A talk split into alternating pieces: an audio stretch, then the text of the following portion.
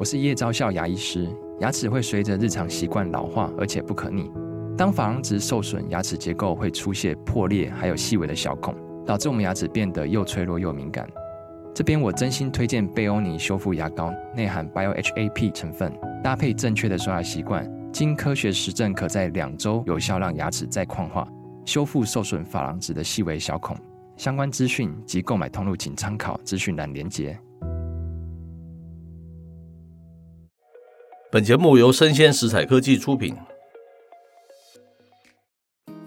欢迎收听数位趋势酱子读，我是科技大叔李学文，我是跨领域专栏作家王伟轩 Vivi。我们今天挑了一则专文，是来自于这个刊登在《经济日报》上面了哈。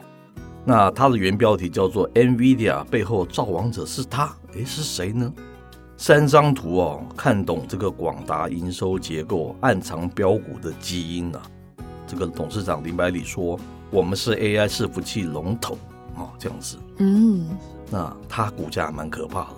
我们不是股票的一个新闻，对不对？是。但是我长期都有注意它的那个股价，短期从六十今天到一百四了，是两点多倍耶，好惊人哦！台湾很少股可以走成这样子嘛的，短期之间可以涨成二点多倍了，嗯、对不对？是。好，开头他说啊，这个黄仁勋啊，掀起 AI 应用的新狂潮。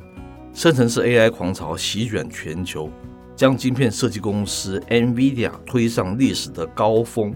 但鲜为人知的是，哈，NVIDIA 自从2016年第一台 AI 的超级电脑，到今年最新超大规模 AI 的伺服器，都是出自于这个广达之手啊，这是我们不知道的，对不对？嗯。那广达历经三次重大的转型啊，至今在这个笔电、云端、AI 伺服器领域连中三元呢。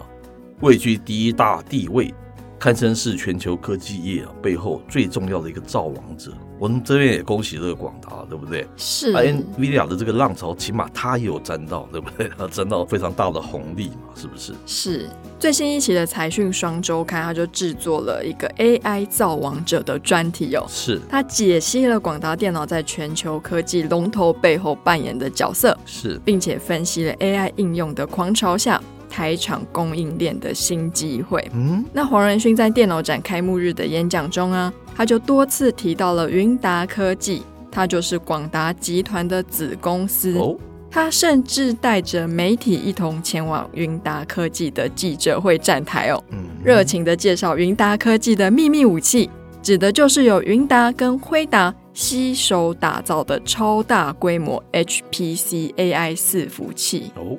那这款预计今年九月上市的伺服器是这个 NVIDIA 首度以模组化形成，抢进企业级市场的一个关键产品。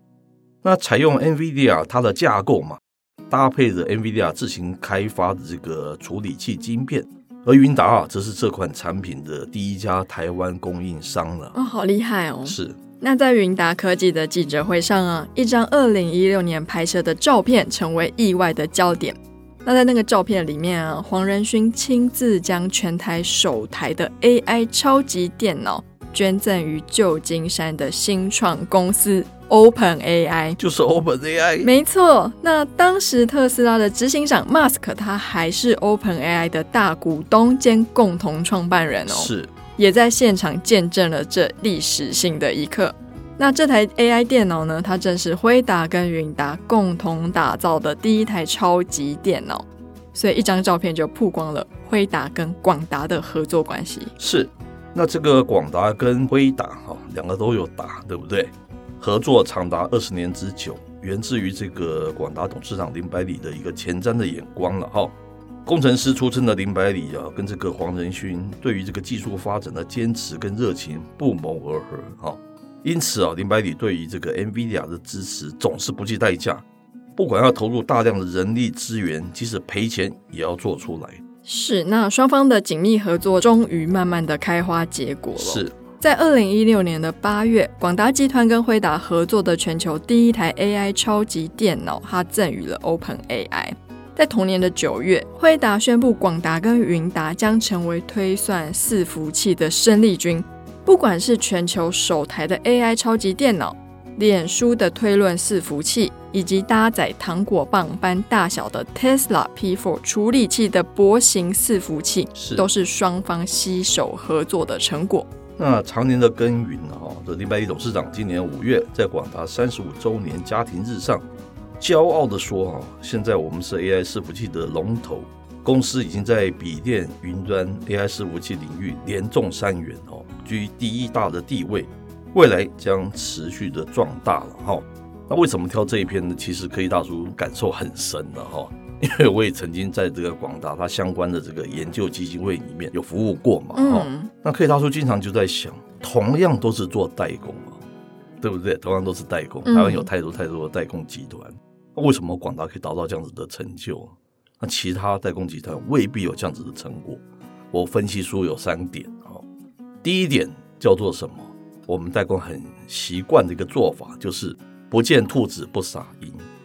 他一定要看出真正有好的结果，那个时候他就愿意投资。晚了嘛，对不对？嗯，我是觉得世界越来越竞争了，那么等你看到好处再抢进，我觉得基本上都已经晚了啦。这是我要讲的第一个重点，就是他们的习惯，不见兔子不撒鹰。第二点叫做什么？玉一定很聪明，它叫做散弹打鸟，对不对？某某企业集团就是有什么题材他都去沾，什么题材他都去沾。你觉得那样子对你会有什么帮助？对股价会有什么帮助？我不觉得啦。现在投资人都这么聪明，你看他们深耕这个事情深耕多久了？我觉得就代工业来讲，这广达它是一个比较专注的公司，非常专注。他没有说有什么东西他就去做什么东西，嗯，是不是？这是第二个重点。第三个叫 persistent，就是你的专注性、你的持久性。人家愿意赔钱，人家愿意长时间。是不是我们讲的最重要台湾的代工的问题啊？嗯，你可能不是半年一年没有什么绩效，你就马上反转，这样子你永远可能你的股价都不可能两三倍的成长嘛，这是很简单的道理。我讲这个简单来讲，是不是这样子？可是我觉得回到原点，其实还是精准。是是是，眼光就是我的眼光是不是精准？我在做的事情是不是精准？那就是看你眼光是不是够远啊？嗯，还是你只有看到很近期大家在新闻在炒的什么什么事情啊？